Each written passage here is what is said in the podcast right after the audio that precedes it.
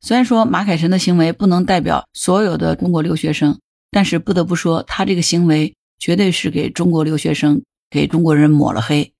你好，我是木兰，欢迎收听订阅当户知。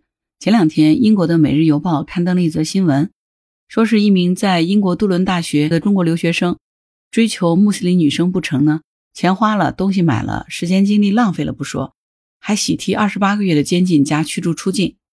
这到底是发生了什么事儿？难道现在追女朋友的风险都这么大了吗？到底这个小伙子做了什么令人窒息的操作？怎么会落得这么个下场？这个小伙子叫做马凯辰，今年只有二十一岁，是英国杜伦大学的一名学生。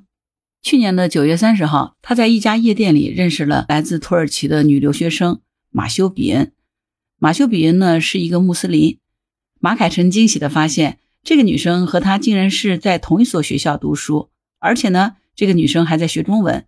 于是他很快就提出了交换彼此的联络方式，并向女生发出邀约，几天后一起去约会吧。这之后呢，马凯辰就带着女孩子去了土耳其的餐厅吃饭，然后又去了电影院。本来呢，这趟约会之旅的体验还是不错的，但是马凯辰在送女生回家的路上呢，却忍不住想要亲吻和抚摸她。女生感到很害怕，就抗拒着推开了他，于是呢，不欢而散。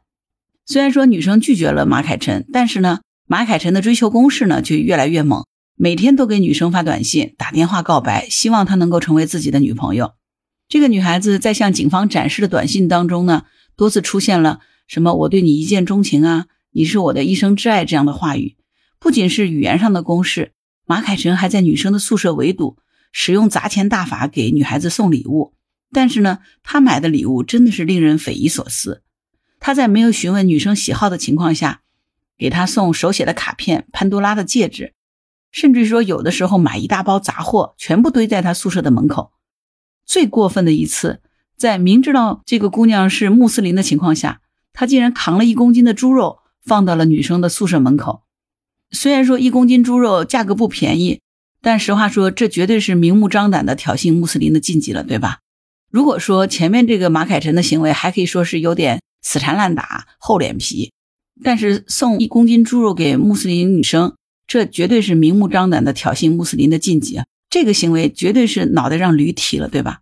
还有更过分的是，这个马凯辰不顾这个女生作为穆斯林的感受，在发给她的短信里大谈特谈亚美尼亚种族灭绝的事情，还给这个女生寄了一本基督教的书籍。亚美尼亚种族灭绝事件呢，指的是二十世纪初奥斯曼帝国军队。对其境内的亚美尼亚基督徒进行的种族灭绝性质的大屠杀，当时呢，受害者的数量达到了一百万到一百五十万。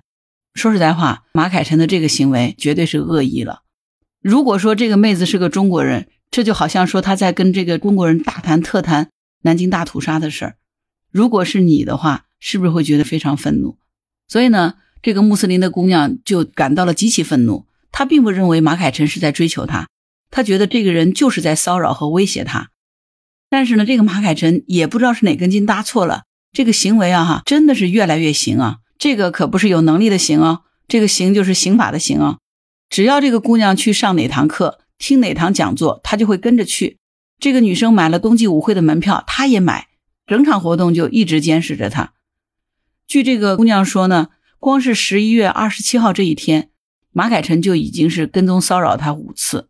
这个姑娘已经要崩溃了，她屏蔽了马凯晨的手机号码，但是马凯晨竟然用了四十四个不同的陌生号码给她发出令人作呕的煽情告白。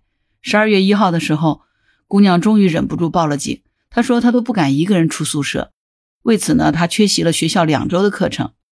马凯晨在被警察教育以后保释了，并且被告知他不可以再接近这个姑娘，可是他压根就没放在心上。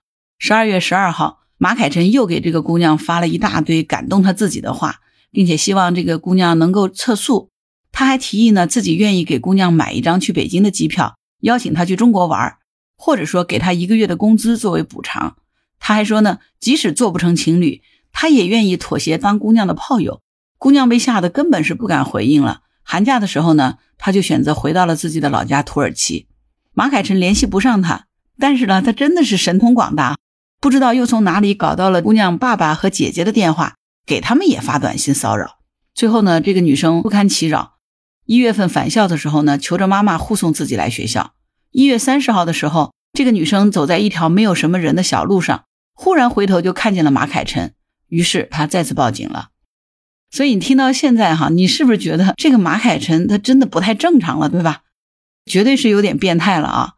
那当然呢，他这样的行为也肯定不会被纵容啊。那目前呢，法院判处马凯臣二十八个月的监禁，并且禁止他在十五年内靠近这个女生。法官还指出呢，他在监狱内服刑超过一半刑期以后，就会被遣返驱逐出境，回到中国。马凯臣的律师表示。说他已经意识到了自己的错误，在监狱的这几周呢，一直和家人失去了联系，在焦虑中挣扎。他的辩护律师在考虑为他申请减刑和缓刑。那听到这儿了，你觉得这个马凯臣被判二十八个月的监禁，并且被驱逐出境，你觉得这个判决是不是做的很对？不管在哪个国家，像马凯臣这样的一个行为都是不应该被原谅的，这就是犯法。实话讲，看到这条新闻啊，是挺气愤的。